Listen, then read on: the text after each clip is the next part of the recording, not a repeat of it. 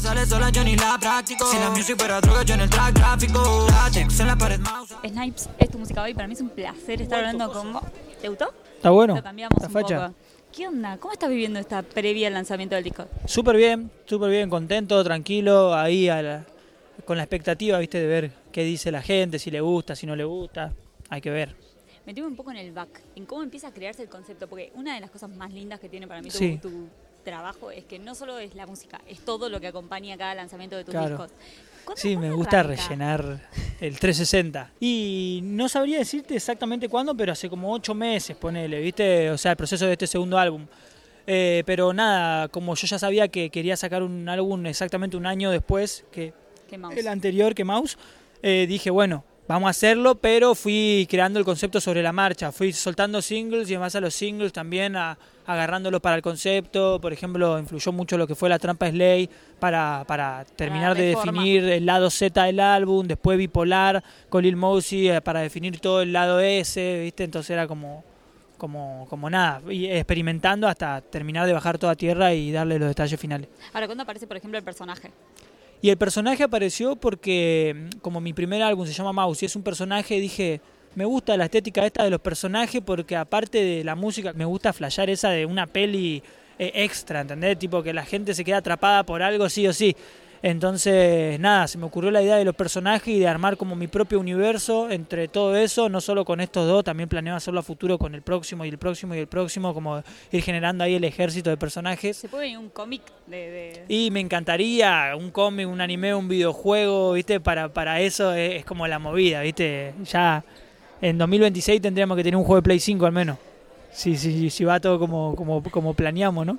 ¿Cómo le diste forma? Porque Mouse, por ejemplo, tenía la máscara de gas porque las, las coleccionás, siempre fuiste un fanático de... Ahora, ¿cómo le diste forma a este personaje? ¿Cuándo empieza como a aparecerte las imágenes en la cabeza? Sí, la verdad yo no esfuerzo nada y soy bastante de siempre estar pensando en esas cosas, en conceptos, cosas que me sirvan para, para el álbum, para la música en sí.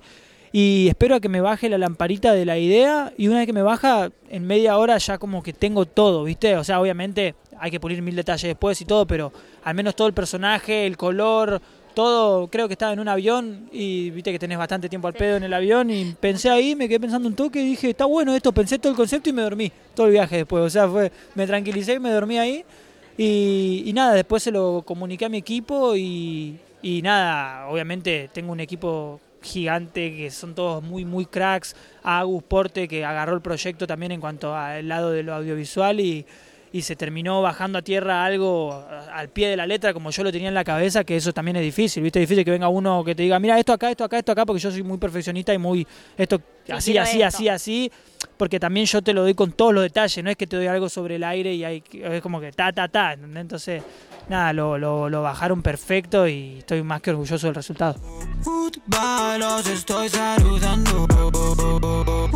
¿Qué onda ese, ese profesor que vemos ahí? ¿Quiere convertir, quiere meterle la música Claro. vieja? ¿Cómo es ese concepto? ¿Cómo Claro. nace ese concepto? Bueno, primero, primero y principal, eh, se nos ocurrió la idea de hacer una intro, que la intro es un corto, para el que no lo vio, es un corto de mi canal de YouTube de 5 minutos y medio, porque al tener un concepto tan marcado se tenía que explicar de alguna forma y no te alcanzaba los temas solamente para explicarlos. Pero está todo lo audiovisual muy craneado, todos los visualizers también tienen hasta un orden, son visualizers que no son videos oficiales, pero son como como Una nada, eh, un orden, cada, está todo mi- milimétricamente ahí pensado, entonces todo le da una unidad muy piola y, y la, la intro es lo que más explica todo el FLA, que es nada, un científico que se llama Snipes que quiere hacer un experimento lavándole el cerebro a la generación de ahora de los pibes en cuanto a la música, inventa como unos auriculares para, para lavarle el cerebro a los pibitos de ahora que escuchan Litkill, Tiago, FMK, Rusher, Duki y ponerle la, tema- la, la, la música que él escuchaba en su época, que era, no sé, el chaqueño, los palmeras, todo lo que yo usé de sample. Entonces, cuando le quiere lavar el cerebro, algo sale mal y toda la maquinaria empieza a flashear y explota todo y se termina como creando el híbrido de la música vieja, la música de ahora y los sonidos electrónicos. Y ahí es como el nacimiento de, de todo, ¿viste? Y toda esa música que vos utilizaste, ¿cuándo llega a vos? Y toda la música que yo utilicé llega a mí desde, desde- desde que nací prácticamente por, por mis viejos, mis abuelos, porque es música muy vieja, o sea, música que, que yo no, no, no Sí, no escucharía. es contemporánea. Claro, no es contemporánea, pero me encantaba igual, ¿viste? O sea, qué sé yo, los temas del chaqueño te los mostraban en la escuela o cuando hacían folclore, la- el- el- en folclore, ¿viste? Y todo eso. Total. Eh, los Palmera también hasta el día de hoy suenan, o sea, imposible no conocer el bombón asesino, entonces fue nada, una búsqueda ahí que quería también ver exactamente qué era lo que usaba e intenté hacer, no sé, 20 canciones distintas y de esas quedaron solo tres, que es la de La Trampa Ley, Killer Bombón y Neón, que Neón ahí todavía no quiero decir qué es lo que sampleo, pero, pero para mí es el más piola. ¿Difícil esa búsqueda? ¿Difícil? Muy, muy. Sí. Me costó más esa búsqueda de esos tres temas que todo el álbum en general. Todos los otros temas del primer lado Sí. eh, los hice al toque. Tipo, al toque, o sea, nunca había hecho temas tan rápido. Y dije, fue este álbum, eh, no sé, el primer mes, segundo mes ya lo tengo terminado. Claro. Me faltan solamente estos tres temas. Olvídate, eso, que encima eran dos porque ya estaba la trampa de ley. Y esos dos temas me tomaron demasiado, demasiado tiempo y demasiados intentos. ¿Y qué fue lo que más te costó? ¿Por qué tanto tiempo? Y porque al ser el concepto de usar un sample, que es usar una parte de un tema viejo Sí. para crear un tema nuevo, es muy difícil eh, que quede bien eh, la fusión. Imagínate que lo de la trampa ley quedó bien, pero si te pones a pensar dos segundos es eh, folclore con trap. El de lo- los Palmeras es cumbia santafesina con trap. El de Neón es otra cosa también rara de fusionar con otro género que no es trap, pero es como, nada, es como, está ahí, ¿viste? Y intenté, no sé, muchos, con Ah, muchos ¿sí? temas, intenté con muchos temas de rock nacional, con un tema de tango, con temas de, de, de cumbia, con temas de, de todo, de todo tipo. O sea, vos sabías que querías hacer eso y después fuiste en la búsqueda de los Exacto, fui en búsqueda, pero nada, no, no, no, fue, no fue nada fácil, ¿viste? De hecho, en un momento iban a ser cinco y no llegué, hice tres y dije, ya está. Hasta acá. prefiero hacer uno perfecto y, y no rellenar por rellenar. Lit, ¿se disfrutó ese proceso? ¿Disfrutás de, de esa búsqueda para, para cada uno de los conceptos que pensás para Sí, cada uno sí, de los sí, discos? mucho, mucho. Eh, me divierte mucho.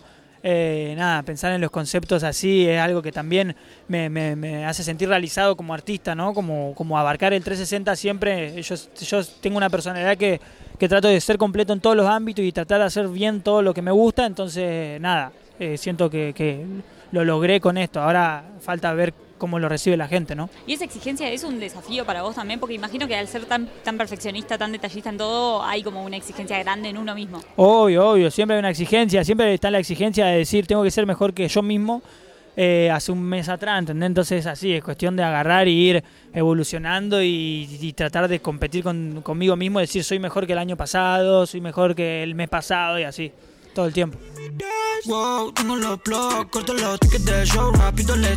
Un deseo, algo que te gustaría que pase con este nuevo trabajo.